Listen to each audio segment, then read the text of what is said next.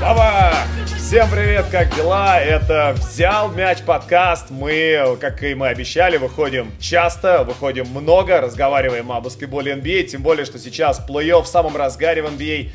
2021 год дарит нам много классных событий, и мы сегодня обсуждаем старт тех серий, собственно, прогнозы, на которые мы несколько дней назад буквально давали, и у нас много крутых а, уже неожиданностей. Ну, то есть кто-то говорил, да, там Серега говорил про какие-то неожиданности, я говорил, что я чего-то жду. В общем, наши ожидания, вот они друг с другом пересекаются, и крайне интересно будет посмотреть, что из этого получится. В общем, сегодня меня зовут Игорь Знаменский, как всегда, с Сергеем Абаевым мы э, обсуждаем NBA. Как дела у тебя, Серег? Да, пока все супер круто и крутые матчи. И вообще, я так смотрю, у нас на самом деле нет почти ни одной проходной серии. Ну, только вот, возможно, Вашингтон против Филадельфии, такая вот, где нет интриги. И даже в паре Юта-Мемфис, о чем мы думали, что это будет такая серия, ну и по игре не очень зрелищная, одна из самых неинтересных. И по счету, даже там мы видим, что есть какие-то вот сюрпризы. Да, мне кажется, что, ну, все равно, мне кажется, что у нас будут еще, вот, знаешь, неожиданности с точки зрения того, что у нас будут серии, которые будут очень проходными. То есть, как бы, помимо э, Филадельфии, да, кто знает, если там сейчас Милоки заберет третий матч у Майами, как бы, ну, уже ни о каком камбэке там речи быть, естественно, не может. Хотя я думаю, что эту серию мы с тобой тоже сегодня обязательно зацепим. А, тоже поговорим немножко про нее. Но начнем давай с, наверное, самой обсуждаемой. Или нет? Давай подумаем. Так. А давай, а давай в этот раз ты выберешь. Почему я все время выбираю? Давай ты в этот раз скажешь, какая серия тебе больше всего интересна. Mm-hmm. Какая именно больше интересна, я думаю, понятно, что все равно все-таки Леброн, то, что происходит с ним, с Дэвисом. Но это я бы отложил чуть-чуть на, на середину, на, там, на конец. Так. Начать можно, на самом деле, я думаю, ну, вот, ну, не знаю, допустим, сегодня играли, опять же, Портленд и Денвер. И пока серия получается максимально равной. И по счету 1-1. И оба игрока, и Ливард и Йокич, они играют вполне себе ну, на одном уровне примерно. Слушай, они настолько ведь, они нет? настолько разные игроки, им эти матчи Конечно. получились настолько разными. Меня, я, честно говоря, теряюсь в догадках. То есть, как бы я уже говорил, что для меня Деннер фаворит в этой серии, потому что лучший игрок серии это Никола Йокич по мне, но вот ты не согласен с этим, ты говорил, что для тебя лучший игрок этой серии это именно Дэмиан Лиллард. А, так получается, что, наверное, по таланту эти команды сопоставимы, и в итоге у нас как бы битва, да, примерно равные по статусу суперзвезды, примерно равные у них, а, как вот эти вот, да, вот эти вот, эти вот их вспомогательные эшелоны. И получается, что две разные философии, какая философия будет сильнее. Ты говорил, что считаешь там, да, там 4-2, и там, ну, там 4-2 Портленд, да, по-моему. Ну, типа того, Я да. говорил, наверное, 4-3 mm-hmm. я уже не помню. Я тоже, я точно говорил Денвер, может быть, даже 4-2 Денвер тоже, то, тоже да, не, не важно. А, какое у тебя вот ощущение после второго матча с Портландом? Я сейчас как раз э, тоже запущу вот на, на в нашей э, видеоверсии запущу хайлайт этого противостояния. Э, какие у тебя ощущения по защите Портленда во втором матче? Потому что она сильно отличалась от того, что было в первой игре. Ну вот э, как раз я думаю, все-таки тут есть вот на небольшое отличие, что у Портленда больше именно атакующего потенциала, у Денвера больше потенциала по обороне. И у Портленда, опять же, нет какой-то хорошей системы, нет понимания, и такое ощущение, что, как бы, что все-таки нет сильных исполнителей в обороне, кто, в принципе, может это делать. Даже тот же Ливард, несмотря на то, что он боец, имеется в виду, иногда как бы видно, что он не то чтобы ленится, но как будто бы мог бы он сделать еще больше, учитывая все-таки его атлетизм, его скорость. Понятно, что не до конца он там где-то успевает. Вот, и на самом деле пока проблема с тем, как бы она понятна, что остановить Йокич один в один невозможно в плане скоринга. В первой игре хотя бы перекрыли остальных, во второй, в принципе, тоже получилось более-менее кого-то перекрыть, просто как бы уже получилась такая проблема, что Йокич все равно, ну, кидал очень много, и проблема в том, что у Денвера все-таки есть защита, и закрыли в итоге самого Ливарда во втором матче. Аарон Гордон, ну, как бы внезапно такой здоровый парень. Не самый, по идее, быстрый, но очень такой атлетичный. С хорошим интеллектом, на мой взгляд, как раз то, что Варванда особо ему не, не позволяли на себя там игру брать, и у как-то он... Но смотрелся, в принципе, хорошо, окей, но Здесь в Денвере смотрится он еще круче, и вот как он, собственно, взялся за Ливарда, у него было 8 трешек за первую половину, а во второй всего одна, и по очкам там примерно там 32, по-моему, за первую половину, и получается 10 за вторую. То есть Аарон Гордон, по сути, ну не то чтобы выиграл игру до Денвера, ну вот на пару с Йокичем два самых важных игрока сейчас получается в серии, на мой взгляд. А, безусловно, ну слушай, а то, что как бы вот даже в первой половине, знаешь, если хайлайт официальный посмотреть, то там а, показывались именно то, ну как бы вот эти вот потрясающие таланты Портленда, да, как умеет набирать очки, там, да, Дэмиен Лиллард, что он просто накидал там 30 за половину, попал все вот эти вот адские трехочковые, и при этом в хайлайты не попало просто то, что Портленд-то совершенно не оборонялся, даже не пытался как бы, да, вот, ну, то есть вернулся как будто бы опять в эти вот доисторические времена, то есть Портленд можно разделить в этом сезоне на, как бы, две составляющие, то есть у нас есть одна составляющая, которая первую половину сезона провела на уровне одной из худших защищающихся команд NBA, а потом она в конце сезона еще более-менее так нормально держалась, цеплялась и была, ну, более-менее конкурентоспособной. Ну, как бы, закономерно тогда возникает вопрос, что на самом деле перед нами? Перед нами Портленд, которому на самом деле все равно, как бы, что делает соперник, и типа мы вас просто перекидаем. Или же это команда, которая реально готова сделать следующий уровень, следующий шаг, необходимый для борьбы за титул. Очевидно же, что с плохой обороной титул же выиграть нельзя. Я, честно говоря, вообще думаю, что Портленд это в текущем состоянии не та команда, которая рассчитывает бороться за чемпионство, несмотря на, на то, чтобы там сам Ливард не говорил, понятно, что у него там, конечно, амбиции высокие, но по составу, опять же, вот я к чему вел, что такое ощущение, что понятно, что и Стос в, в этом плане не очень мастер, он скорее больше по организации нападения, и именно по исполнителям нет ребят, которые бы славились своей игрой в обороне, которые славились бы своим каким-то желанием бешеным. Есть защитники, которые просто, в смысле, есть игроки, которые в защите просто окей, там они в порядке, но нету, опять же, игроков на уровне Гордона, которые, допустим, могли бы... Ну, понятно, что как бы, тут еще просто проблема в том, что сыграть с Екичем невозможно. Настолько он талантливый, настолько он легко разбирается один в один.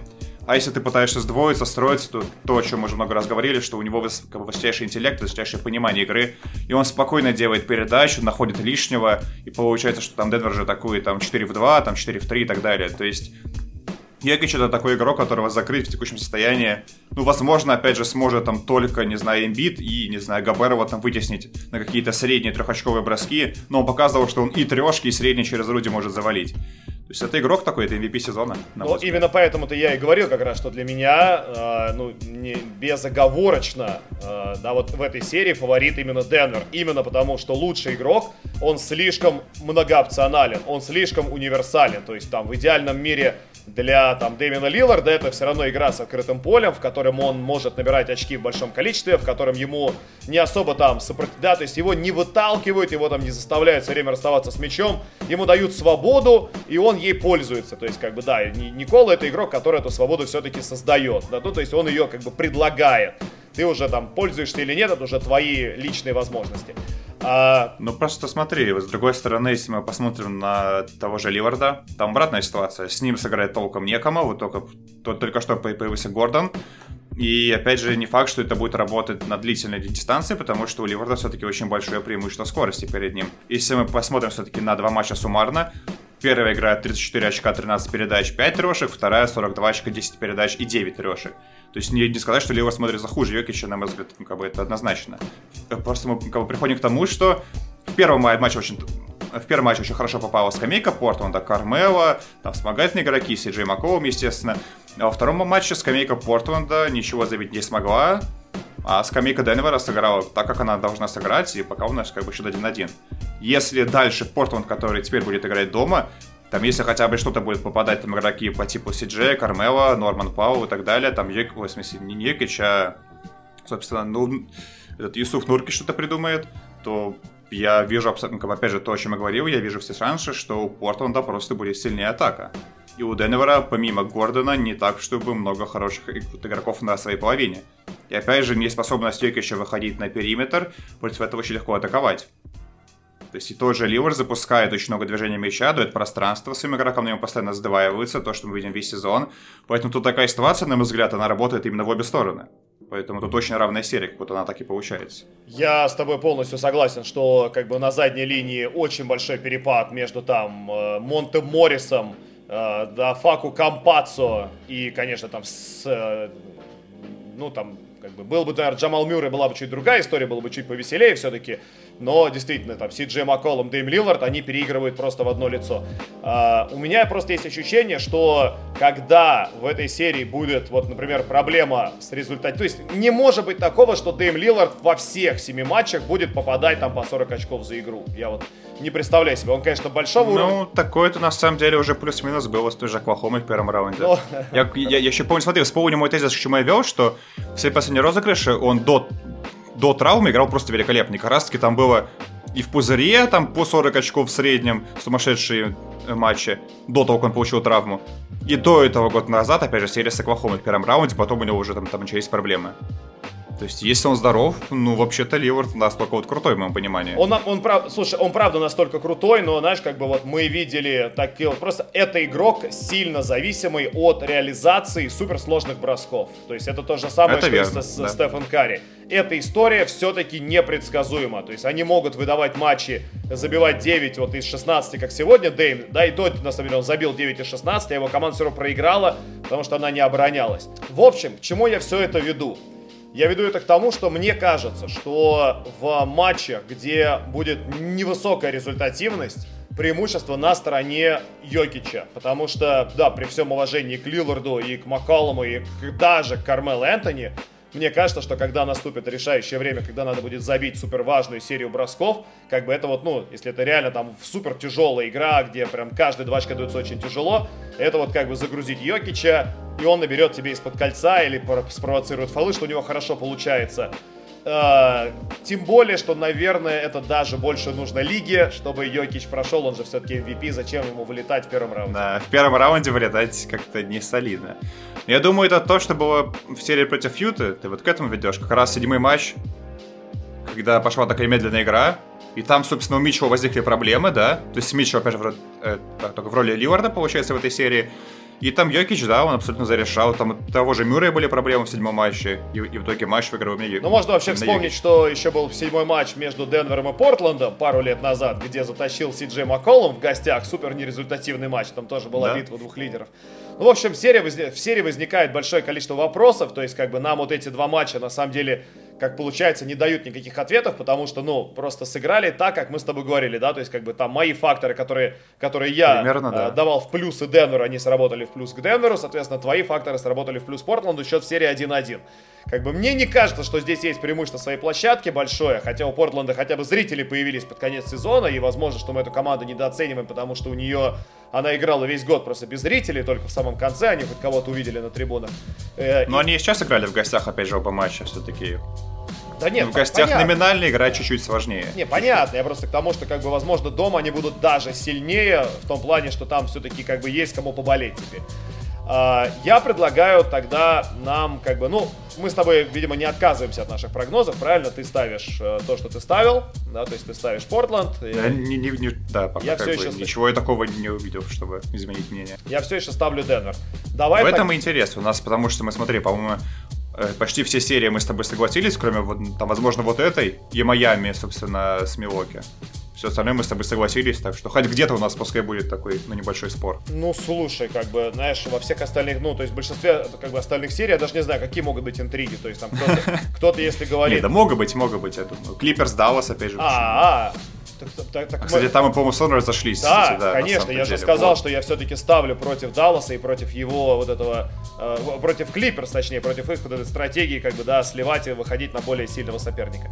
Итак, я предлагаю нам перейти как раз к сражению Майами-Милоки, к сражению крайне любопытному, э, потому что ну, эти команды встречались год назад, и там было 4-1 в пользу Майами. Сейчас уже противостояние, как бы, ну, 2-0 в пользу Милоки Бакс.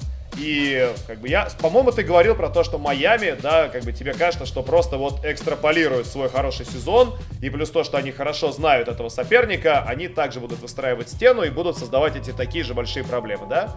Ты это же говорил.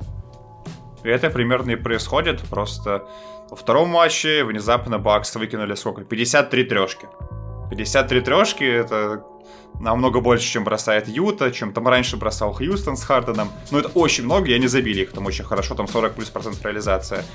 И они примерно то же самое делают, там взваиваются на том же Янисе, он делает скидки, и просто снайперы попадают. И в целом, в плане трехочковых, команда, на мой взгляд, стала сильнее. Опять же, там Брин Форбс вышел сегодня, сделал матч по сути. Там Конатон забил 5 трешек, у, у, у Брина Форбса 6. Вот эти два игрока, не знаю, игру и сделали, по большому счету. То есть, э, а все, а тот же первый матч э, там решился на последней секунде, ну, это как бы говорит о том, что там кто-то был прям сильнее, сложно пока.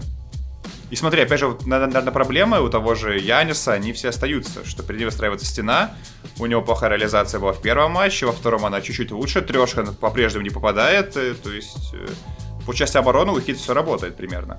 А, все, ну да, все работает примерно, сказал ты действительно после матча, в котором команда влетела минус 40, как бы здесь, видишь, здесь же комплекс проблем. Здесь не только то, что у Майами э, не получилось, да, там отбиться от трехочкового Милоки. Дело же еще и в том, что и сами хит тоже перестали попадать. Они вот так шикарно да. закончили регулярный сезон. Они были ну, так, в таком просто полном порядке. Вот это не статистика, они тут набирают 120, 130 они набирают. 120, 125, 115. И тут они набирают 108 в первой игре, и то там были, вам 6, сколько там трешек, 7 трешек забил Данкан Робинсон. И во втором матче опять у Джимми Батлера ничего нет, то есть мы его хвалим, мы говорим, что Джимми Батлер отец, что он все умеет закрывать, вы только дайте ему мяч и отойдите. Он сам об этом говорил, типа, вы нас, вы там, типа, дайте мне плей-офф, а я вам в плей-офф mm-hmm. все покажу, да, типа, я, как бы, вы обеспечите плей-офф, плей-офф я все организую. Ничего организовать не может, у него 32 минуты сегодня, потому что, ну, как бы не было смысла при минус 40 играть. У него 10 очков, 2 подбора, 4 передачи, 1 потеря. То есть он совершает всего 10 бросков с игры, он не агрессивно атакует. И то, то, те попытки, которые он пытается делать, эти вот его каты любимые, которые команда Майами играет, в принципе, очень активно, они не работают, потому что Милоки Бакс к этому тоже подготовились. У них тоже, как бы, ну, очень одаренные люди в защите выступают. Во главе, естественно, там, с Миддлтоном, с Янисом под кольцом достаточно большой персонаж, или большие персонажи которые хорошо обороняются. И в итоге у Джимми возникают огромные проблемы, то есть то, что у него всегда работало, а именно там проход, э, поработать немножко вайзу, спровоцировать контакт, найти фолы. Как бы, штрафные, да. Да, штрафные найти, этого ничего нету, и этого, ну то есть это просто так не появится учитывая то, как здорово Милоки соперника выучил. То есть мне кажется, что Майами зашел в этот плей-офф, вот судя по этим двум матчам, с таким отношением, типа, а, чё там, опять Милоки? А, это те самые Милоки, которых мы уже обыграли? А, это те самые Милоки, которые подряд, типа, три года уже сливают и в плей-офф выглядит очень-очень плохо? А, ну понятно, не, ну мы, конечно, к этим людям относиться серьезно не будем. И в итоге вот, ну, относятся как будто бы несерьезно, да, вот, ну, часто такой э, достаточно ну, какое клише мы произносим даже в эфире, когда говорим, что команда, которая хочет победить больше, она часто и побеждает, да, то есть просто больше прикладывает усилий, не знаю, больше килоджоулей энергии используются на площадке вот именно этими людьми. Есть ощущение, что у команды Miami Heat килоджоулей энергии тратится на эту серию гораздо-гораздо меньше. Тут просто все-таки еще сказывается то, что Майами в атаке, как были до этого в прошлом году, так и остались команды, в принципе, ограниченные. Тот же Адебайо абсолютно не прогрессирует именно по атакующим навыкам в плане броска. Как бы трешки нет, он перестал бросать даже там свои высокие средние. То есть он игрок ограниченный, который который может попадать только из-под кольца. Да, у Кьюни там есть какая-то техника, есть какие-то там развороты чуть-чуть хотя бы, но грубо говоря, это тот же Руди Габер, плюс-минус со своими навыками, что я там с передачи могу что-то забить. Чего-то другого он пока, к сожалению, не показывает, хотя мы на это рассчитывали, по идее. Это Джимми Баттер, парень, который всю карьеру последние там сезона 2-3 бросает трешку так себе, очень нестабильно.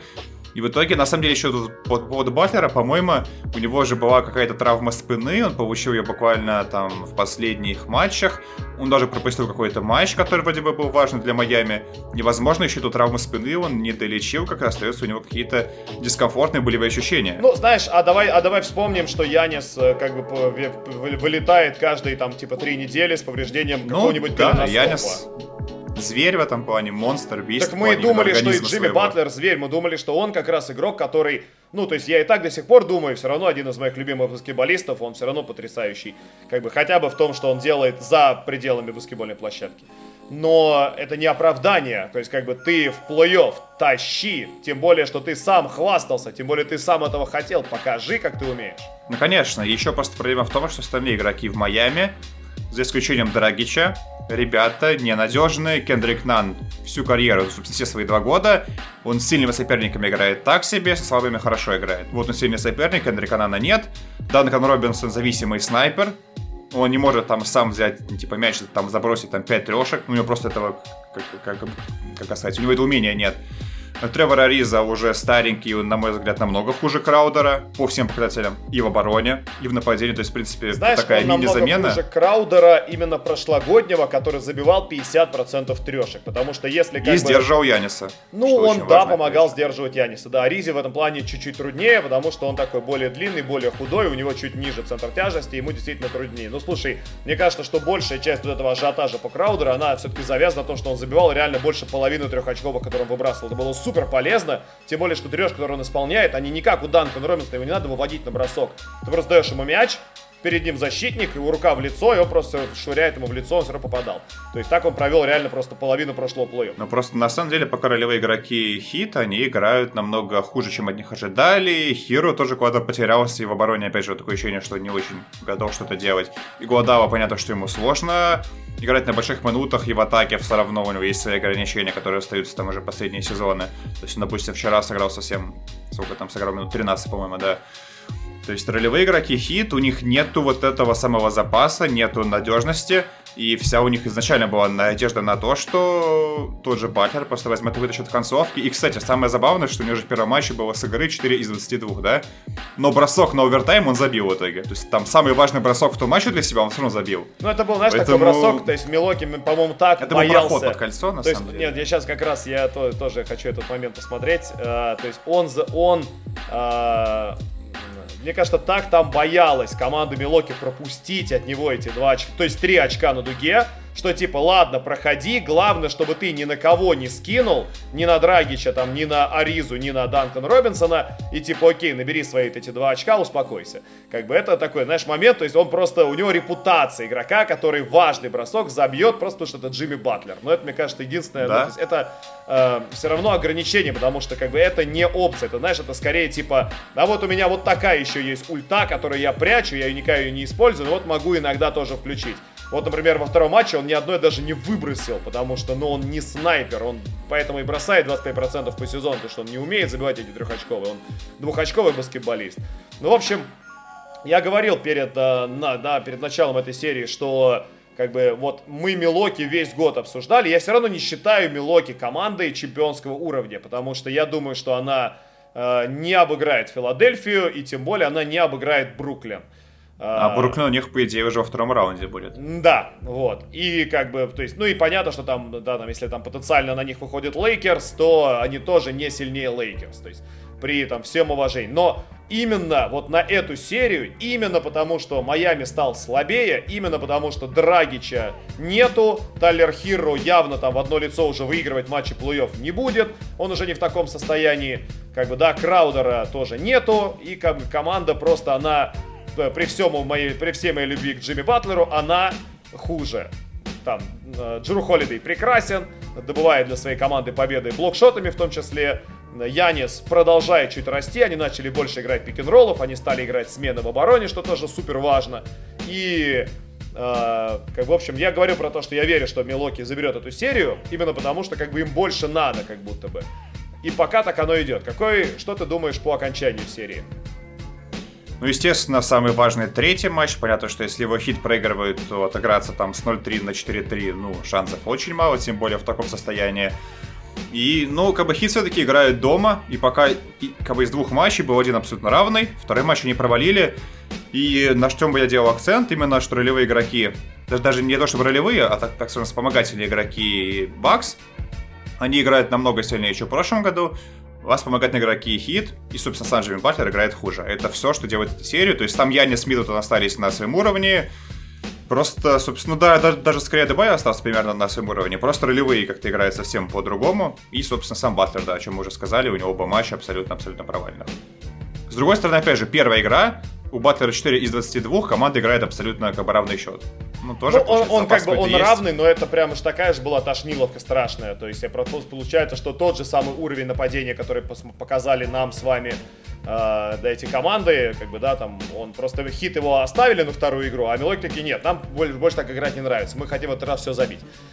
Давай перейдем к серии тоже Восточной конференции. Атланта против Нью-Йорка. Как бы мы с тобой оба согласились, что у Атланты больше таланта. Но я сказал, что Никс затащит, потому что вот они такие вот. Им... Ну я хочу, чтобы они затащили, потому что ну типа весело. бойцы, дом. Да весело играют, смотреть на них, весело смотреть. Ну, ну классная конечно, система. Да. Но подайте пока порадоваться Джеймсу Долану, владельцу команды. У Атланты больше таланта, как бы она плюс там еще и вернула Хантера тоже в состав. И у нее, конечно, с атлетами все в полном порядке на, на площадке, да, там, и лучший игрок, ну, хотя, опять же, как, как сказать, лучший игрок этой серии, ну, как бы тут Трей Янг или э, Джулиус Рэндалл, я бы перед серией сказал бы, что это безоговорочно Джулиус Рэндалл, потому что он делает Но теперь как-то вот после да. первого матча. Но Трей Янг провел настолько потрясающий матч, вот этот вот комментарий от Лу Уильямса, теперь его, да, нынешнего его ментора, то есть Ронда ушел, и теперь у него ментор это Лу Уильямс, и Лу Уильямс сказал, что в концовке мяч никому не отдавай, потому что это твоя команда, франшиза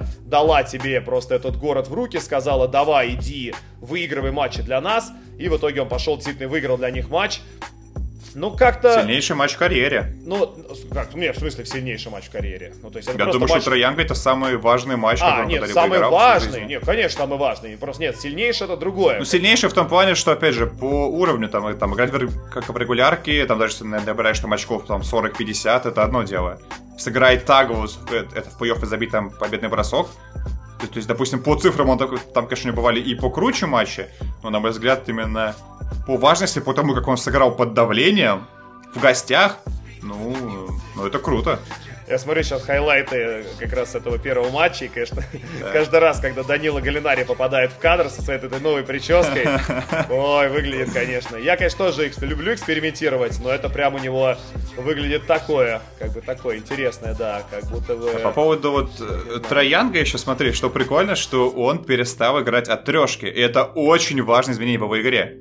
Он гораздо больше играет от прохода, от зарабатывания штрафных бросков, ну, которые он зарабатывал очень хорошо и в прошлом году, у него это сохранилось, естественно, его умение великолепное. То есть э, у него очень мало трешек и по сезону в сравнении с тем, что, э, собственно, раньше было там, во второй год. И особенно в первом матче, по-моему, было всего там три трешки, да, по-моему, из них одну забил. Ну, то есть он действительно играет от прохода, от передач, от навыков своих плеймейкерских, от, от пик-н-ролла там с Капеллой, с Коллинсом. И это, ну, это, как бы сказать, это более ценные навыки для важных игр. То есть, допустим, опять же, он уходит от того, чтобы просто шмалять трешки. Он становится гораздо более универсальным игроком в нападении. И что меня опять же удивило, что он в первый раз жизни как бы вышел и сыграл под давлением в гостях против бешеных Никс, против бешеной арены, вот этой Madison Square Garden и так далее. И против Никс, у которых-то на самом деле топовая оборона. У Никс огромнейшие проблемы в атаке, что они показали в первом матче, что Рэндалл опять же бросает свои кучу сложных бросков, что абсолютно нестабильная вещь. Но в обороне-то у них все прекрасно. И Янг вышел, и забил победный бросок при этом. Несмотря на, на то, что у него еще весь матч был шикарный, он еще и победный бросок потом забил. Да, и а, а Джулиус Рэндл как раз как бы не просто бросал свои тяжелые броски, то что он их, их забивает по сезону, в этом-то как раз и есть его как бы суть всего MVP сезона, то есть он весь этот потрясающий регулярный сезон провел, забивая эти тяжелые броски, вытаскивая для команды матчи. И он наверняка еще будет попадать эти тяжелые броски, он как бы парень супер упорный, то есть если он там промазал все в первой игре, значит он проведет, скорее всего, там в три раза больше времени в подготовке, да, при подготовке к следующему следующему матчу и просто будет попадать гораздо лучше. То есть он сам себя уже на это настроит. В этом можно, ну то есть в нем можно не сомневаться. Он очень крутой исполнитель. А, но меня, конечно, напрягает. То есть смотри, в чем прикол. Трей Янг сыграл потрясающе, Джулиус Рэндалл сыграл ужасно. А... Счет равный типа, да? Да, а счет равный это в конце. Может быть. И вот это уже такой показатель, что как бы, а почему счет равный в конце? Ну, можно найти объяснение, что там потрясающе забивал Алек Бёркс, попал какие-то трехочковые там Эммануэль Куикли, чего тоже никто не ожидал, естественно. Но все равно, то есть как бы, да, один лидер играет не очень, другой играет очень хорошо, а результат все равно как бы действительно примерно равный. То есть как бы я где-то слышал тоже в прогнозе, что э, ждут специалисты некоторые американские, что будет 7 матчей и что будет 7 концовок и типа просто три заберут, да, три заберет Нью-Йорк, э, ну, вернее, четыре заберет Нью-Йорк, типа три заберет Атланта. Ну вот я вот к этому, конечно, придерживаюсь, да, вот этого мнения придерживаюсь, тем более, что первая игра именно такое получилась, игра напряженная, очень такая А мы с тобой согласились, по-моему, еще в превью, что это будет супер упорная серия, где все решаться будет в клатче именно. То есть это не будет каких-то выносов, особенно от Никс. То есть я ожидаю, что все победы Никса, они будут максимально такие, вот там, очков максимум там, ну типа 7-8, а в идеале там 2-3 очка. Ну то есть я вот именно на это и рассчитываю. Ну я понимаю, да, тебя. Но э, теперь вопрос э, как бы, да, на скор. Ну, то есть получается, что следующий матч Нью-Йорка самый важный матч в этом сезоне. Вообще просто безоговорочно самая топовая игра, которую Никс обязаны затаскивать. При этом Трей Янг показал уже себя игроком хладнокровным, которому нравится вот эта атмосфера, нравится затыкать публику, да, там Спайк Ли в своей яркой оранжевой форме там орет на трибунах, там пытается замотивировать свою команду болельщиков. Так, там много. же все трибуны орали, собственно, там fuck you Trey. Да, и... да. И тем не менее и он, он вышел, вышел и заткнул. Он вышел и заткнул. И вот получается... Опять же, это очень круто, потому что большинство молодых игроков, они теряются. Это какая-то такая, ну, как бы банальная фраза, да, что молодые без опыта, но это реально так работает.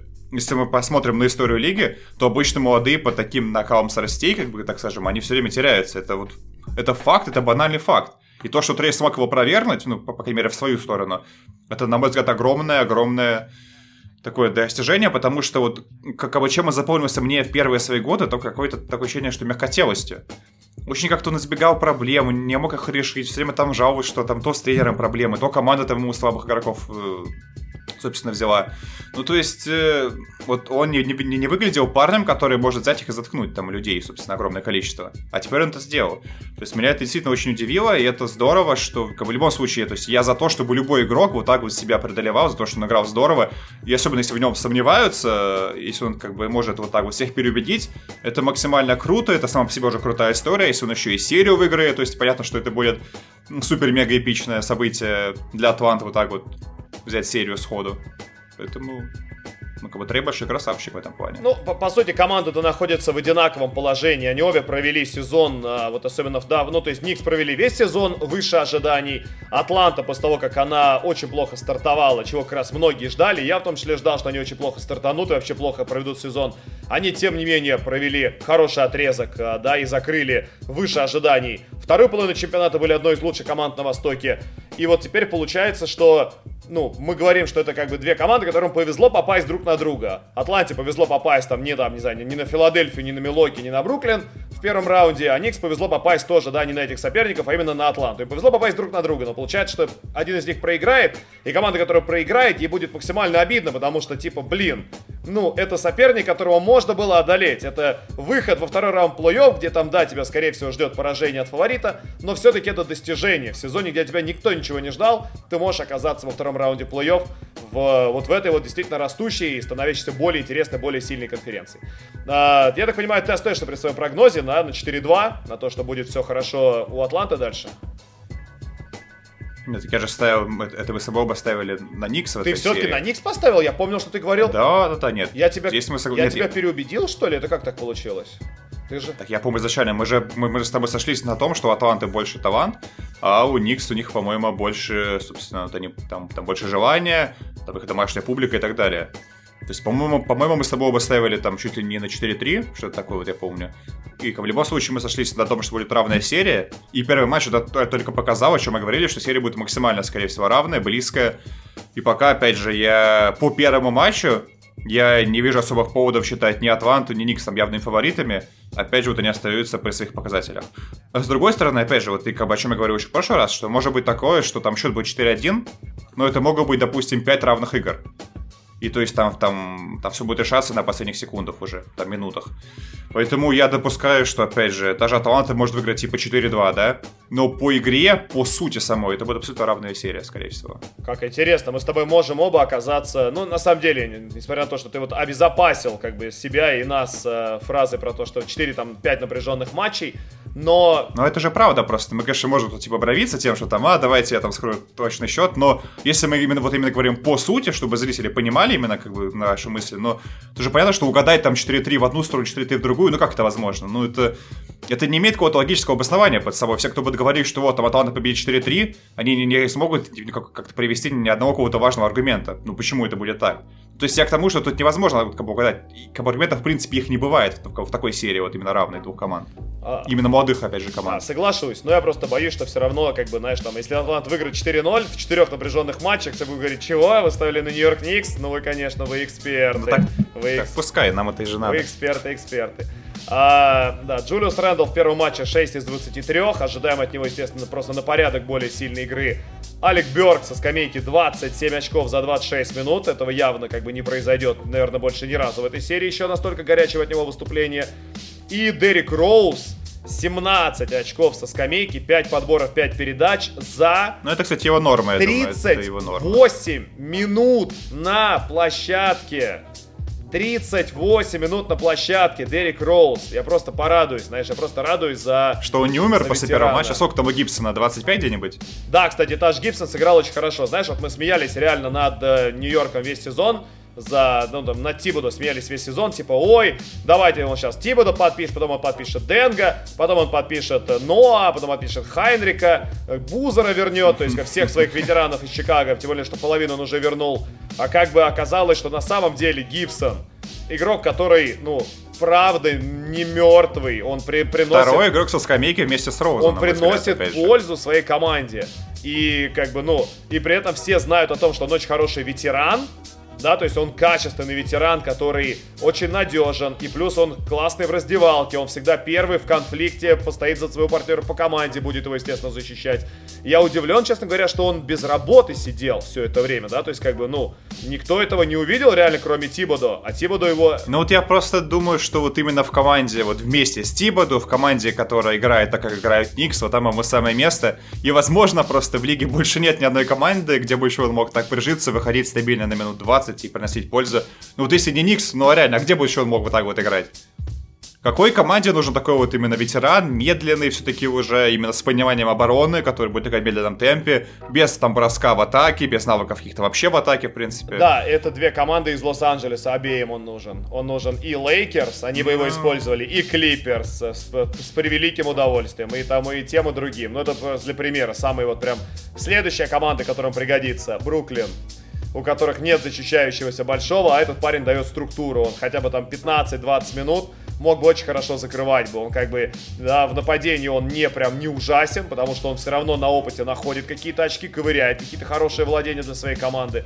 То есть, ну, он провел настолько выдающийся сезон, что как бы... Причем, по-моему, еще и без травм, да? То есть да, да, да, и все, и просто все отыграл. Э, что если его не подпишут в следующем году куда-нибудь в контендер, я, о, я прям не знаю, мне кажется, я разочаруюсь в чем-нибудь. Я разочаруюсь, потому что это будет просто очень-очень нелогично.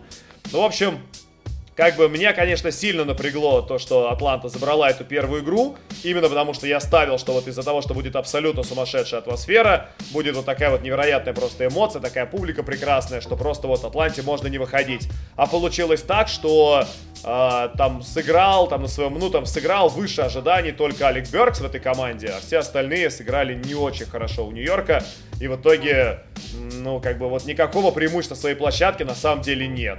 В Атланте будет не такой ажиотаж, в Атланте будет попроще играть, поэтому я уже чувствую, там, боюсь, что реально Атланта вполне может эту серию выиграть, потому что у нее, правда, больше, больше таланта, и Троянг, правда, в хорошем состоянии. А сколько там было людей в Нью-Йорке? По-моему, сейчас я смотрю, 15 да, тысяч, это рекорд сезона, да? Да, да. Да, 15 тысяч это явно рекорд сезона. Ни у кого... Ну вот было, собственно, еще, как я понимаю, в Юте 14. Все, у всех остальных там сильно меньше в этом сезоне пока. Да, ну смотри, Филадельфия с Вашингтоном эту серию мы разбирать э, при всем мы уважении. Мы комментировали, тем более, да, при всем матч. уважении мы не будем ее разбирать, потому что все было вполне себе очевидно, что как бы Вашингтон положился на Брэдли Билла, который провел классный матч, и все Не, равно... Вашингтон положился на, на этого Расса Уэсбурга, и в итоге так они на, на него, собственно, положились на первое поражение, и, скорее всего, на еще три поражения также, собственно, положатся. Просто все было настолько предсказуемо, когда я просто говорю в эфире только не средний бросок, и через секунду раз бросает средний кирпич, ну... Тут, опять же, серия максимально предсказуемая, и, к сожалению, к сожалению, вот именно для меня в очередной раз Рассел показал, что Рассел в регулярке и в плей это абсолютно-абсолютно разные вещи. А, ну, слушай, пока по одной игре я даже выводы делать не хочу, потому что в этом сезоне много раз раз доказывал, что он может э, проводить работу над ошибками. То Нет, я, по-моему, сразу сказал, что Вашингтон может выиграть там спокойно. Я, я во-первых, по-моему, поставил на 4-1 и сказал, что они второй матч выиграть могут еще при удачном раскладе. Но просто понятно, что вот именно серию вообще без вариантов, на мой взгляд. Да, нет, Только нет. там, если сейчас сломается да. завтра буквально безусловно, там, до конца, безусловно. тогда Шансов на победу в серии нет, просто вопрос решается именно в том, как мы воспринимаем Рассела Весбрука. То есть воспринимаем ли мы его как э, звездного игрока, который правда может приносить победы в организованном баскетболе, в медленном баскетболе, в разнообразном ритме, или же он просто бей-беги, машина для собирания красивой статистики, и на этом, собственно, его полезные действия Не поднятие команду с дна там на 7-8 место, пожалуйста, все, что выше, уже, конечно, огромные проблемы. Ведь после ухода KD у него там были, собственно, разные звезды, хотя в Хьюстоне он, да, даже, ну, ну сейчас он с Кохомой был шестым, и даже в Хьюстоне они, по-моему, были пятыми. Ну, то есть, именно команда в регулярке играла всегда не очень хорошо. Как и сейчас, как бы с Вашингтоном он провалил полностью первую половину сезона, вторую сыграл великолепно, но нужно как бы играть весь год, чтобы команда могла побеждать, там, рассчитывать хотя бы на какие-то высокие места. А, команда Boston Celtics ожидаемо проиграла в первой игре, потому что, опять же, да, мы в этой серии тоже никакой интриги, к сожалению, не видим. Но игра ведь тоже была, по большей части, вполне себе такая напряженная, при том, что там Джейсон Тейтом не попадал, но как бы организ... да, то есть организационно Бостон Селтикс выглядят, ну, неплохо. То есть они... Они уперлись в обороне, что мне понравилось. Просто понятно, что по таланту очень сложно против Бруклина упереться в обороне. Зато, кстати, Роберт Уильямс 9 бокшотов за 20 минут. Я помню это. Да, Роберт Уильямс что потрясающий, при том, что да, он как бы еще, ну, он один из основных больших, наравне там с Тристаном Томпсоном и действительно провел просто какой-то абсолютно восхитительный матч.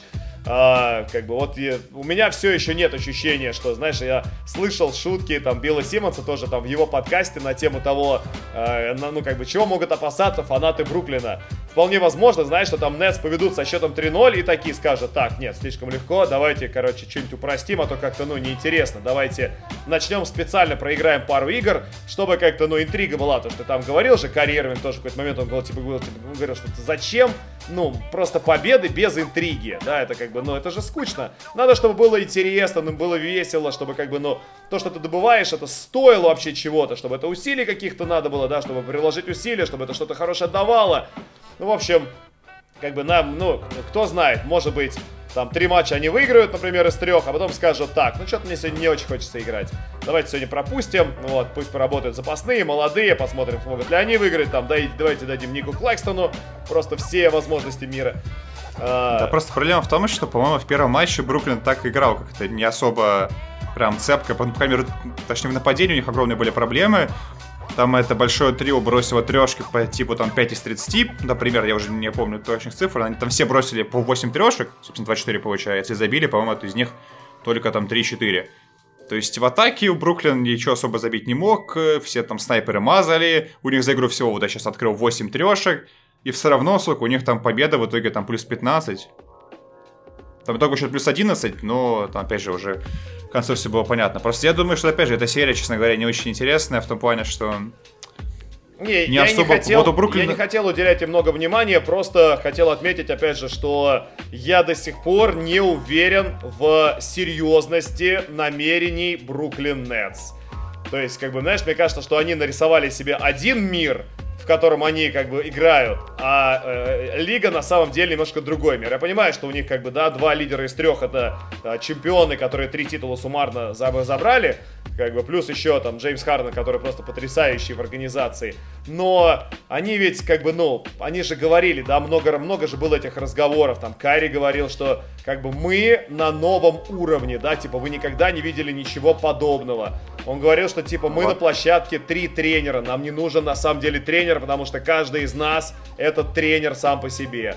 Э, ну, вот такие вот эти все разговоры, они какие-то такие прям максимально несерьезные. То есть, как бы мне, я даже не знаю, что лучше, э, чтобы они выиграли 4-0 и как бы задумались, может быть, о 16-0 провести какой-то мега сезон, да, то есть они замотивированы были бы потенциально... Переплюнуть всех в истории вообще, да, да то есть никогда не потенциально было. сделать такой самый крутой плей-офф рывок, либо же им надо реально, чтобы Celtics забрали пару матчей, испугали их, чтобы они такие, а что это такое, даже эти упираются, а что же будет тогда дальше, когда мы будем играть против там а, Милоки, Филадельфии в следующих раундах?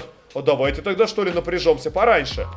Вот как ты думаешь? Вот знаешь, просто проблема в том, что я вот так думаю, да, даже больше о том, что м- в составе организации, я бы даже сказал, не только среди игроков, нет ни одного так скажем, человека, который бы мог, который бы обладал таким характером и мог бы всех собрать и повести за собой. Потому что если мы смотрим на то, опять же, с кем побеждали Ирвинг и Дюрент, это были там Golden State с Грином, с Карри и, собственно, Ирвинг с Леброном. Тот же Харден, вот Ирвинг, собственно, и Дюрент, я думаю, что это игроки, все-таки у них может быть такая проблема, что если они в какой-то момент поплывут, то они могут, собственно, как-то потом уже не, не, не, как сказать, не вернуться в эту струю в нужную, ну, как бы, особенно если это будет там где-то в финале конференции, в финале НБА, то есть я допускаю, что команда просто не совсем умеет решать проблемы, которые у них могут возникнуть, у них такого нет опыта, и нет вот именно такого вожака в этой стае. То есть у них, по идее, хорошая атмосфера, но это вот как-то напоминает мне то, что было в Клиперс в прошлом году. Тоже, типа, две крутые звезды, там Кавай только что чемпионом стал, там хорошие ролевые исполнители, там супер команда, еще Уильямс там что-то может забивать, Харроу там в нападении супермонстр, там лучший шестой игрок того сезона. А по факту как-то все в итоге развалилось в нужный момент, и команда закончила очень ну, печально. видишь, в отличие от Клиперс, у Бруклина, как бы ты говоришь, да, вот... Ну, посильнее, посильнее. Да не просто посильнее, это совершенно другой уровень.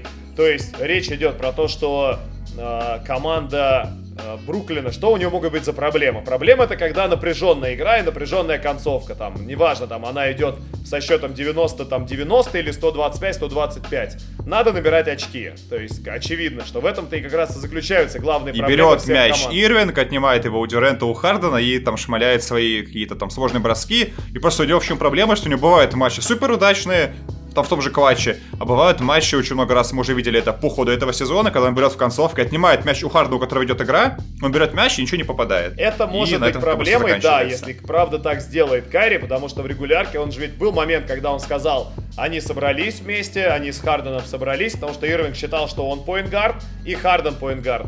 А потом он понял, что да, он сказал Джеймсу, Джеймс, окей, хорошо, ты разыгрывай, я буду атакующий защитник, я буду рядом на подхвате, э, и... Я буду брать мяч и атаковать кольцо. Ну, слушай, как бы это все ситуационно. То есть все равно, по идее, дистрибьютор главный это Джеймс Харден. И как бы когда у него два таких потрясающих исполнителя рядом, а еще там какой-нибудь Блейк Гриффин, который даст тебе какие-то полезные две минуты, и там Джо Хэррис, снайпер, и там еще Джефф Грин, и там Лэндри Шемет, и Брюс Браун, ну, который очень здорово смотрится. В общем, мне кажется, что все-таки это придуманный. Мы пытаемся придумать проблемы для Бруклина, потому что, ну а что они такие? Они обнаглели, что ну, ли? Ну, понятно, что да, на Востоке, естественно, они главные фавориты. То есть я хотел реально... И, возможно, во всем, я, во всем сезоне. Я хотел уделить да. этой серии 30 секунд, и в итоге мы минут 10 уже про нее говорим, что, мне кажется, совершенно неправильно. А серия теперь уже западная, в которой мы тоже с тобой разошлись. Клиперс против Далласа. Ага. Э, Клиперс прекрасно изменились, вы, они выглядят по-другому, они специально себе сетку подстроили, чтобы играть именно с Далласом, а не с Лейкерс. И в итоге Дончич их просто разваливает, Рондо не помогает. Кавай и Пол Джордж как будто бы вернулись в плей-офф 2020 года в пузырь, где они играют одни сплошные iso, а Кавай настолько постарел и настолько по физике сдал, что даже против Дончича не защищается. У Тайрона Лю спросили э, перед началом уже второго матча, говорили, такая-то, может Кавай будет против Дончича? Говорит, вообще да, знаете, наверное, да, наверное, надо. И вот у меня нет ощущения, что если он до сих пор, ни он, ни Пол Джордж Дончича не опекали, а его опекал Патрик Беверли, которому, да, Лука кричал «You too fucking small», но... Это, кстати, правда. Это правда, конечно, конечно, 100-килограммовый Дончич и 80-килограммовый, естественно, там Патрик Беверли. А что, естественно, может сделать? Дончич просто его ломает. Но при этом там на это смотрят Пол Джордж и Кава Ленард. Они не говорят, ну-ка, ну-ка, отойди, да, я позащищаюсь. Они такие, нормально, я постою в углу, я поопекаю Джоша Ричардсона, второй говорит, я поопекаю Дориана Финни Смита, а самые сильные пусть игроки атаки Далласа, они пусть э, развал, разламывают нашу оборону. Там на самом деле у меня, как бы так сказать, у меня столько всяких мыслей, но, во-первых, начнем с того, что вот в плане Далласа, в принципе, все, что мы, по-моему, с тобой сказали, все так вот и осталось, правильно? То есть пользы никакой, Дончич просто великолепен, остальные там что-то попадают уже хорошо. То есть по поводу Далласа мы все угадали. По поводу Клиперс, ну просто в очередной раз мы наступаем на те же грабли, когда пытаемся там, не знаю, сделать ставку на Уэсбрука, на Джорджа в плей-офф. Ну то есть понятно, что на того же Люка как, как тренера. Ну, типа, давай, ну может быть вот. сейчас, ну может быть сейчас. Ну просто да. на самом деле защитные схемы Клиперс с первого матча, ну это просто катастрофа. Как они играли с Дончичем, что они вообще как бы, как бы что они придумали против него? Ну, точнее в скобочках ничего они против него не придумали. Но это просто ужас. И вначале они пытались играть с ним один на, один на один у Кейта не получается. Потом они пытались какие-то ловушки странные делать, и в итоге там э, Порти забивал там сверху в решающем владении. Ну, то есть, э, абсолютно, как бы у Клиперс абсолютное непонимание того, как вообще работает такая вот защита при сдваиваниях. И самое забавное, что да, вот о чем ты э, сказал, что сильнейшие как, как защитники лиги почему-то не опекают, собственно, Дончича. Почему так работает, опять же, непонятно. Точнее, понятно, потому что у Кавая он явно такое ощущение, что не совсем в, в не совсем в нужной именно физ форме физической. То есть и уже несколько у лет, такое ощущение, что Нет, ну почему, ну, кстати, по-моему, в прошлом э, пузыре он был вполне себе в порядке, именно по тому, как он двигается, тогда мне вопросов не было. А по первому матчу такое ощущение, что он просто стал медленнее, да. То просто есть в просто... последний раз Кавай был э, праймовым защитником в каждой серии. Ну, это еще в Сан-Антонио было против Мемфиса, по-моему. Да, реально в Сан-Антонио. То есть он уже брал отдых, и он уже э, атаковал там только, да, то есть, ну, делал акцент больше на атаку и меньше на защиту уже, когда играл в Торонто. Он там, конечно, конечно периодически конечно. переключался, но он не был центральным, то есть он не был прям на новом уровне по сравнению с другими игроками обороны Торонто. Там вся команда Торонто прекрасно оборонялась, он был просто ее частью.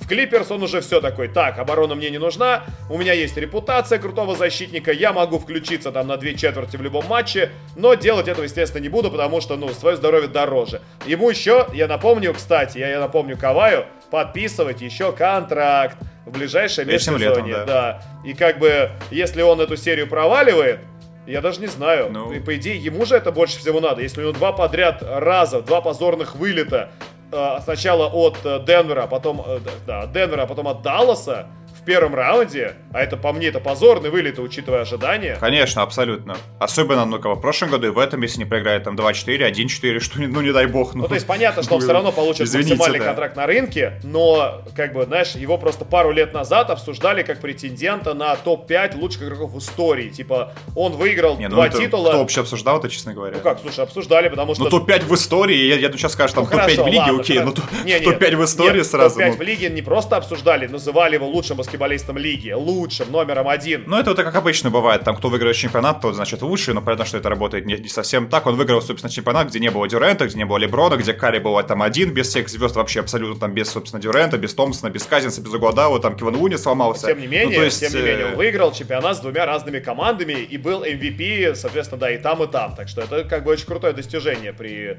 при всех ограничениях, при всех ссылках и при всех вот этих но и почему и как а, просто, ну, а мы теперь его воспринимаем даже как другого игрока. То есть у нас восприятие должно быть его как человека, который, да, все еще очень-очень хорош, и он претендент там на вторую сборную в этом сезоне там по All-NBA попадет туда, скорее всего, но возможно, что это на самом деле не краеугольный камень чемпионской команды. И, может быть, даже на самом деле он никогда этим краеугольным камнем... Хотя нет, Причем... он был краеугольным камнем Ну смотри, Торонто, самое важное, знаю, что противоречу. Кавай не может потащить слабую команду. Во-первых, у него халявные условия, что в Рэпторс он пришел в сильнейшую команду Востока, играл там спокойно с Кайфом, которая побеждала без него. Посмотрите, статистика без Кавая, там этот у Рэпторс была что-то по, там, по типу 25. 20 на 5 по победам без Кавая в том сезоне. Теперь он приходит в Клиперс, который тоже без него играет шикарно. Там они без него и без этого Пова Джорджа играют, в принципе, шикарно по победам в этом сезоне. Поэтому, ну, то есть, он играет в суперкомфортных условиях, где ему нужно выложиться там буквально на одну-две серии в сезоне, и все равно у него получается это, как бы, пока, точнее, не, не получается это сделать, вот он и не может выложиться. Вот по поводу обороны ты у него говорил, что он, на мой взгляд, все еще как бы тащит по интеллекту, по пониманию игры, то есть он перехват очень много делает именно на понимании. Ну вот как раз по физике огромные с этим проблемы. И просто у Клиперс, по-моему, вот все как бы сложилось как сказать, ниже ожиданий. То есть все игроки сыграли хуже, чем от них ждут, кроме Ронда. Вот, ну, возможно, к нему у него, в принципе, вопросов нет. Он и в обороне мне понравился по подвижности, по самоотдаче, и в нападении там три трешки забил, и передачи делал. То есть вот именно к Ронда вопросов нет. Все остальные, опять же, Маркус Моррис, как обычно, матч проваливает. Слушай, он, он опекал Дончича, он опекал Дончича, поэтому ему простительно. Ему было тяжело. Просто Зубац, э, то, то есть как бы Ибака не в форме, Ибака возвращается после травмы, то есть он пока как бы вне игры. Как, как бы Зубац его старые проблемы остаются. Против Далласа ему сложно, потому что у Далласа куча спейсинга, все выходят на периметр, Порзи бросает сразу трешку, он, он не успевает двигаться, то есть у Клиперс все вот эти рывые игроки, они показывают то, что да, они нестабильны, и это то, как бы, что мы, в принципе, о них знали. То есть мы знали, что Зубац и Моррис, там, что, не знаю, тоже, там, Реджи Джексон, возможно, это не самое стабильное окружение, они нам это показали. А Даллас вот сыграл так, как мы от него ждали, и с таким Дончичем, э, с таким, как бы, Тимом Хардой, который попадает хорошо трешкой, да, у них есть спокойно все шансы закрыть эту серию, там, 4-2, опять же. Тут зависит, наверное, на мой взгляд, от Клиперс, как они сыграют. Ну, я, мне все равно, то есть для меня это большая загадка, насколько хорошо он может обороняться против, ну, то есть если Тайрон Лю обещал, что Кавай будет обороняться против Дончича, значит мы этого будем ждать, да, мы будем, мы будем на это надеяться. Вопрос у меня, почему не играл Люк Кеннард совершенно в первой игре. То есть человеку платят 16 миллионов в год, они его подписа, подписывали на роль плеймейкера запасного, который должен давать мысль, вносить какие-то коррективы в нападение, должен креативить, а его даже не выпускают.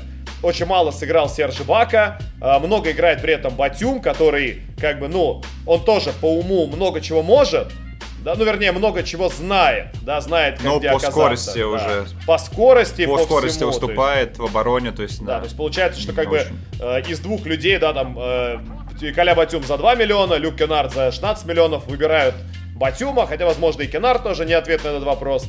Ну, то есть, как бы, я не знаю, с баскетболом шутить нельзя. Это была моя главная мысль, когда мы с тобой записывали наши прогнозы на, на эти все серии. С баскетболом шутить нельзя. Именно это и сделала команда Клиперс. Она выбрала себе соперника по первому раунду. Она должна проиграть. Это должно быть жесткое какое-то фаталити. И как бы, мне кажется, что поражение Далласа будет вполне себе, вполне себе шикарно фаталити. Мне, мне приятно, что я сделал этот прогноз. Абсолютно. И что как бы пока все идет так, как вот и, наверное, должно идти. И сегодня ночью будет, собственно, матч номер два между этими командами. Мы же с тобой его комментируем, да? Если я... Если я... Нет, у нас Феникс и Лейкерс. У нас, А, бы, а будет- возможно, даже более интересный матч. А, э, есть у тебя по серии, знаешь, с кем? С э, Мэ- Юта Мемфис? Да, с Мемфисом. Есть ли у тебя какие-то, не, не знаю... Я думал кратко пробежаться, в том плане, что Юта по-прежнему играет э, без Митчелла, без своего сильнейшего игрока, особенно на, на такой стадии. А тебе было? И вот, при этом- Ты вот эту историю ведь слышал же, да, про то, что Митчелл был разозлен сказал, что- решением, что его, да, вот не выпустили на площадку, и он говорит, что, Да, это, да. что это за фигня, почему это так его не пустили. Я, кстати, верю, что Митчу выйдет и разорвет. Почему-то у меня есть уверенность в том, что не самая вариативная оборона Мемфиса. Все-таки у них там были проблемы против быстрых игроков. По типу Стефа Карри, опять же, там что они вытворяли. Но только как бы окружение Митчелла и окружение Карри, то есть если там как-то попытаешься сдвоиться на Карри, ну тебе это моментально трешкой прилетит просто от любого. Или там из-под кольца Руди будет там, там свои забивать эти свои любимые данки. Поэтому я думаю, что во втором матче... Я, я в принципе, допускаю, что с Митчем, если он выйдет, то здесь будет как, как уже 4-1 обратно. Вот этот Мемфис выиграл свой один матч. Слушай, у них он шикарно обязан, сыграл он Дилан обязан Брукс. выйти, он просто обязан выйти. Но знаешь, во-первых, Дилан Брукс, он шикарно сыграл, как бы, да, на, на чужой половине, но он при этом еще и хорошо играет в обороне на своей, и он здорово сел в ноги Стефану Карри, которого опекать, при всем уважении к Доновану Митчеллу, гораздо сложнее. Ну, понятно, понятно. И у меня, знаешь, как бы есть ощущение, что если у Дилана Брукса такая пошла супер горячая серия, а там у них еще есть, ведь еще и Десмонд Бейн, тоже парень атлетичный, который очень крепко так садится людям в ноги, еще он такой очень жесткий, такой очень неуступчивый. В общем, знаешь, как бы... И плюс еще важный момент, это то, что Юта празднует ш- лучшего шестого игрока, да, там, который Джордан Кларксон получил, ему вручил эту награду Джо Инглс. Юта празднует этот момент. Если они его празднуют, правда, если они это действительно отмечают, это может быть еще одним дополнительным, ну, минусовым фактором для них. То есть они, возможно, не чувствуют никакого вообще давления. Типа, знаешь, они такие, типа, ну мы проиграли Мемфису первую игру, типа, да come on. Хотя, знаешь, вот э, судя по э, игрокам, вот, э, наверное, таким, знаешь, каким-то ветеранам, таким старой школы, типа там Криса Пола, Леброна, э, там, я не знаю, кого там еще, там, Карри того же самого, когда эти люди проигрывают, ты улыбку на их лице до следующей победы не увидишь.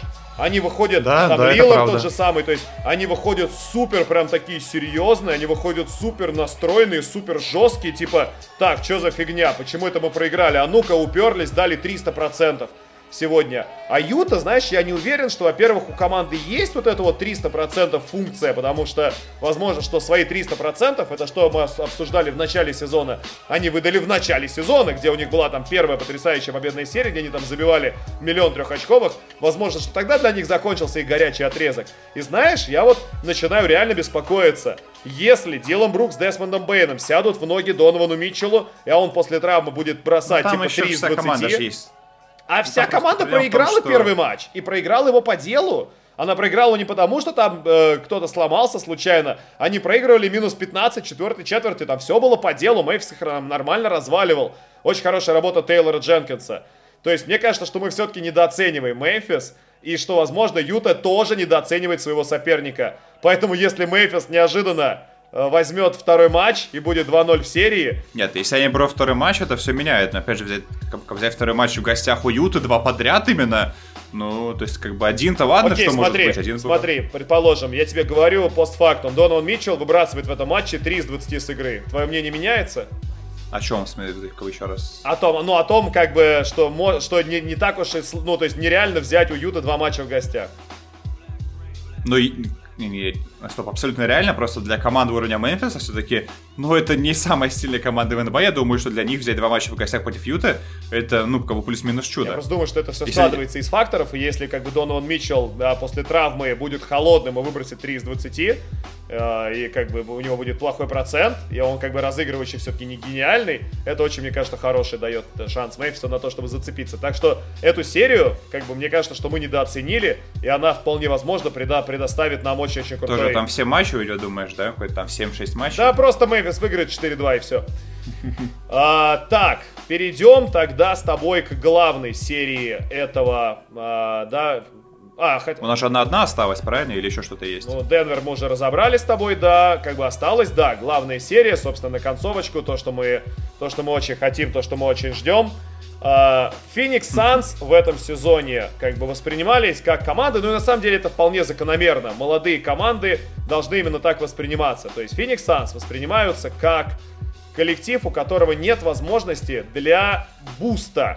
Они не могут просто взять и взорваться э, на там, ну то есть новым уровнем. Нет такого, что типа начался плей-офф, включаем режим плей-офф, рубильничек и погнали. То есть вот они именно так вот и воспринимаются в этом сезоне, воспринимались.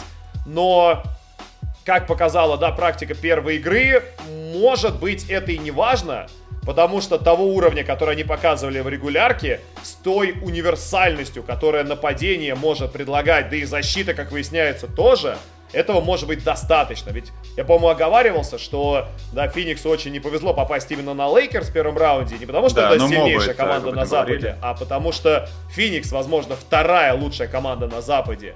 Возможно, она Да. вторая лучшая на Западе. И тот факт, что просто мы в первом же раунде одного из этих двух коллективов, да, будем вынуждены лишиться, это, конечно, такой вот неприятный момент. Вот, так что первая игра очень большое разочарование, да, там по работе, естественно, там Энтони Дэвиса, который, ну, у него, правда, и в прошлом плей такое было, мы тоже можем вспомнить, что он в пузыре, не помню, какую серию очень плохо начал, потом сказал, говорит, да-да-да, все на мне, и вышел там в следующем Не, матче. у него там все серии были в среднем хорошие. У него максимум там была одна неудачная игра в каждой серии, все остальное он там как бы сыграл абсолютно великолепно. Нет, а просто, просто там, по- по-моему, был у него именно что вот старт серии какой-то тяжелый, и он такой, типа, так, мне нужно прибавить, мне нужно стать лучше, действительно прибавил, стал лучше, как бы дальше вопросов просто никаких не было. Я сейчас открою, на самом деле, бокскор, посмотрю, что именно это было, чтобы... чтобы Я пока голословным. как раз тогда могу начать развивать мысли. Ну, значит, первое, что самое важное, что Феникс в атаке ничего особо не, не показал, ничего, например, гениального, кроме, собственно, действий Букера. Опять же, там огромная проблема, и вообще, как бы, я думаю, стоит с этого начинать, что непонятно, что с Крисом Полом. Не- Непонятно, что у него в итоге с плечом, как он будет играть правой рукой или нет. Потому что он в итоге остался, естественно, в том матче, он доиграл его до конца, но он правой рукой почти ничего не делал. То Да. есть он забивал там какие-то, там, он э, там это забил э, пару бросков сложно в концовке, но все равно в целом по игре он сделал намного меньше. И вообще, если мы говорим все-таки, почему победил, это победил Феникс, в первую очередь это ужасная игра Лос-Анджелеса именно в нападении.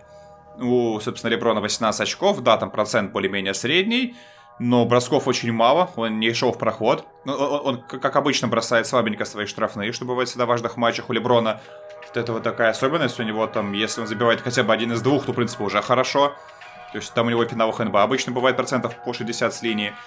То есть, и, естественно, Энтони Дэвис абсолютно не в форме. Такое ощущение, что как будто бы он становится хуже в том плане, что те сложные броски, там средние, трехочковые, которые он забивал еще там, там даже в Пеликанс, он их перестает выпадать. И то есть у него зона поражения кольца, как бы, собственно, там ограничивается буквально там двумя-тремя метрами из-под кольца как раз. Я нашел, собственно, этот матч. Это была самая первая игра прошлого плей-офф, когда он против Портленда, там Лейкерс вышли против Портленда, и очень плохое было начало всей серии для Лейкерс. Они проиграли, по-моему, минус 7, и Дэвис выбросил типа там 6 из 24. Он там, конечно, набрал 20 Они очков. Хьюстону потом проиграли, собственно, Нет, ну просто я помню, я просто помню вот именно, как бы вот тему именно первого матча, что он проиграл и такой, так, что за фигня? Не, а ну-ка давай-ка я прибавлю. И действительно прибавил, и дальше вопросов не было, они спокойно вынесли Портленд и спокойно там прошли по плей-офф. Но как бы вот это Просто... первая игра, то есть, видишь, э, в этом же на самом деле сила Лейкерс, а точнее даже сила Леброна, да, что этот человек не позволяет себе два подряд плохих матча. То есть это игрок, который вот... Э... Так, такого не было, в принципе, в истории, чтобы он в важных матчах сыграл два подряд по. Да, а то как бы вот, вот это, ну, ну, ну, кроме, кроме Далласа, кроме финала против Далласа. Там и то, помню, было там ужасно третий матч, там все остальное было более-менее еще Не-не-не, ты просто... Я пересматривал эти матчи, тоже у меня были... А я тоже просто пересматривал, но, по-моему, там только третий там матч прям... был, там 8 очков, что ли. Не-не-не, там, там, даже, там, там даже надо смотреть не по тому, сколько он набрал, а потому, какой у него был язык тела. Он просто терялся, он не понимал, что делать, он просто действительно был в не в том состоянии, да. то есть его просто уничтожено. Вот это реально... Ну и молодым еще был, опять же. Ну, слушай, как бы все-таки это был его не первый финал, и как бы одно дело там... В чем Сан-Антонио такого у него не было. Он Сан-Антонио был одним, одним, естественно, бойцом, он там тащил, тянул. Естественно, его команда не имела ни единого шанса, да, команда Кливленда. Ну, там да. хорошая позиция была, что он максимальный андердог, то есть сегодня никто не Да, верит, то есть он, нет, он просто, он просто выходил, да, и пытался доказать, что может там хотя бы один матч у Сан-Антонио в финале забрать. А против Далласа, естественно, было очень все тяжело.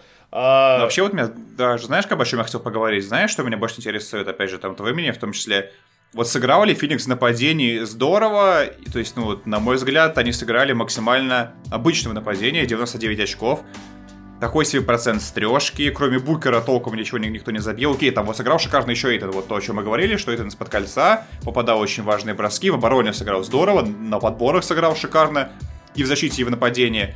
Ну вот, собственно, если мы говорим в целом про команду, сыграл ли Феникс в атаке здорово? Ну, ответ, конечно, вот нет, и, а, и, и этот, собственно, ответ кроется в твоей, вот, как бы, недавней тоже, в, в, в твоем замечании про состояние Криса Пола, потому что Феникс всегда полагается на то, что, как бы ни проходил матч, четвертая четверть — это время, когда и Букер один в один может разобраться в любой момент, и Крис Пол может в любой момент набрать 10 очков подряд. Когда у него, опять же, Абсолютно. нет правой руки, ты не можешь рассчитывать на эти 10 очков Причем подряд. Причем бросковый, что важно. Да. Ладно бы левой не да. было хотя бы. Это вот очень-очень тяжелый, к сожалению, очень прям печальный момент. Поэтому мало того, что... На самом деле, когда я смотрел, смотрел этот момент в прямом эфире, я, по-моему, ехал в такси, шли в этот момент, и я такой думаю, блин, то есть, да, там и мы, все, да, типа, и мы да. серии лишаемся. Ну, то есть, я думал, на самом деле, он так лежал, что я думал, что ему все просто руку оторвало.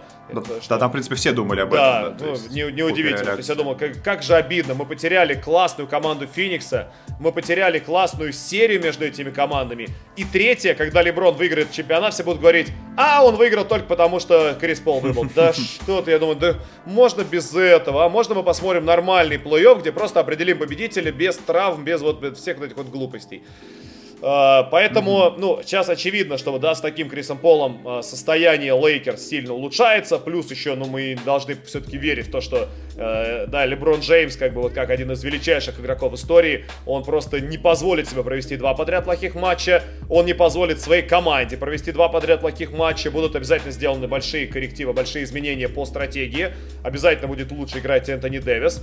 Поэтому, я даже не знаю, я не открывал букмекерские котировки. На самом деле, сейчас ради интереса даже открою, посмотрю Давай, давай. Но я чувствую, что Лейкерс уже фавориты вот на второй матч этой серии. Хотя они, ну опять вот же, просто они фавориты в принципе на все матчи этой серии, но, наверное, на второй. Ну, просто из того, что я помню, по-моему, я, я делал ставку на Феникс больше, чем ты. Но даже я, который верит в них больше, как-то понимаю, что Феникса в целом по-прежнему на серию для меня они явно не, не фавориты. И тот счет, который я, по-моему, говорил изначально, там 4-2, по-моему. Я, в принципе, думаю, что и сейчас, даже после первого матча, ну, во многом еще из-за того, что Крис Пол такой в непонятной форме, я думаю, что те же 4-2 это то, на что стоит рассчитывать именно в этой серии. Если не 4-1, опять же, просто потому что из того, что показал Феникс, скорее просто, как бы я бы даже сказал так, что просто Лос-Анджелес в нападении сыграли настолько ужасно, что ну, как бы вот именно вопросы больше к ним. Они не забивали свои броски, не, не попадали трешки абсолютно. Там, по-моему, за первые минут 25 матча забивал трешкой только Леброн вообще в команде один. На всю команду забивал только Леброн трехочковые. То есть э, этого явно не будет, и у них огромный запас как бы в чем прибавить. А вот если мы смотрим на Феникс, то кто-то может прибавить, кроме Криса Пола, который вот теперь вот будет, ну, как бы будет, скорее всего, играть с травмой, это большой вопрос. Понятно, что, скорее всего, если мы говорим про то как бы какая команда симпатичнее в плане, опять же, там, характера, возможно, там, я не знаю, э, поведения, как они вот вообще как бы играют весь сезон, там, что они говорят в прессе, скорее всего, это Феникс. Но по шансам, по игре просто я вот не очень понимаю, как бы, почему Феникс здесь может выиграть 4 матча, особенно вот с таким Крисом Полом, к сожалению. Да. Потому что Букер сыграл, собственно, идеально, Эйтон сыграл идеально, остальные сыграли так, как они обычно играют, и все равно, как бы там, ну, ну грубо говоря, сколько преимущество очков 9, потому что у Лос-Анджелес провалились вообще абсолютно все.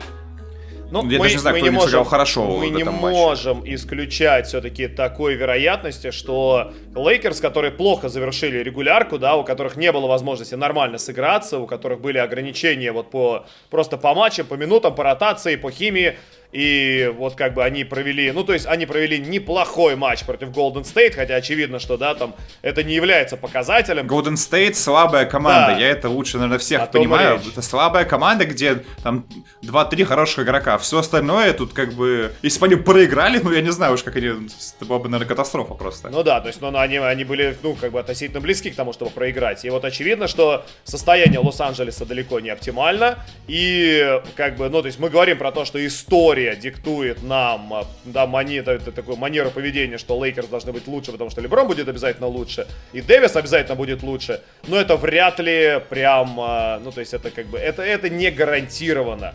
Поэтому я буду, мы будем с тобой комментировать, да, а, то, собственно, мы будем этот матч комментировать. Сегодня ночью, или там, те, кто смотрит запись, там, там в записи, то вот уже мы прокомментировали, получается, ну, да. и об этом вам расскажем обязательно потом, то есть...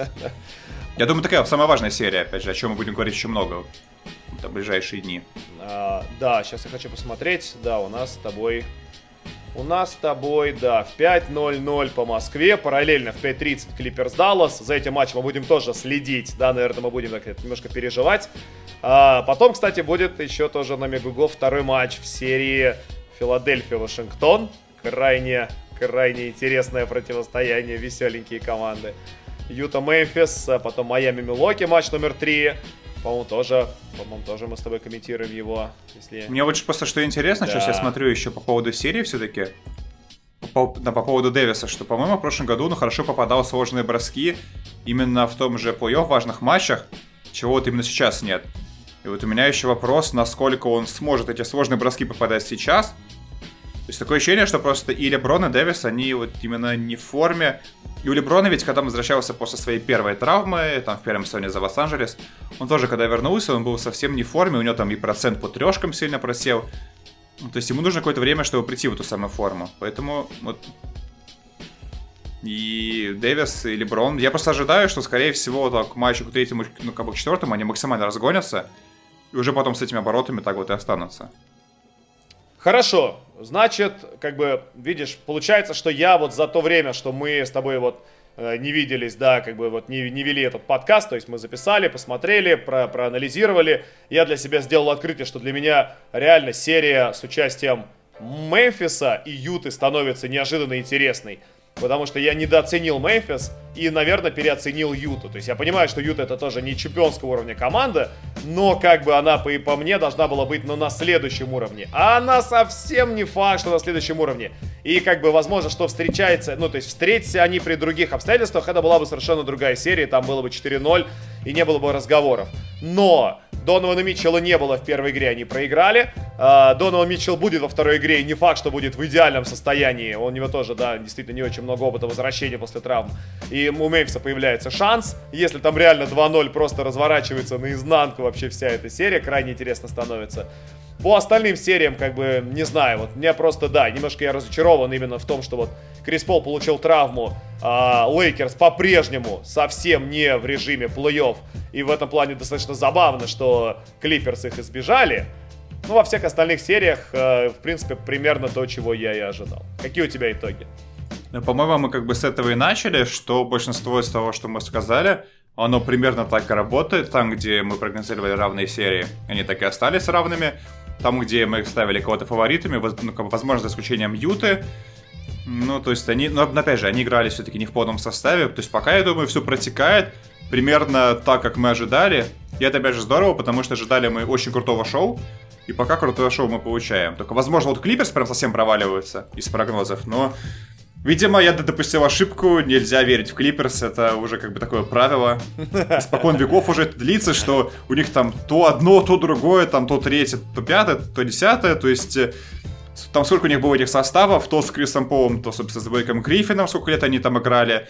И там да, даже были хорошие серии, там победа над Сперс, где Крис Пол как раз забил победный бросок сумасшедший, просто там, по-моему, седьмом Да, матче. одна победа буквально. Вот это была их, их самая яркая, единственная победа. Потом они должны были играть в финале конференции и проиграли И упорно Хьюстону Хьюстону, да, ведя 3-1, Док Риверс просто, да, Без Хардена без Хардена, толком, да. Джо Кори Брюеру, Джоша Смиту. Страшнейшие были вещи. Но просто что, в прошлом году у них были хорошие шансы, и, по-моему, перед плей-офф они шли главными фаворит...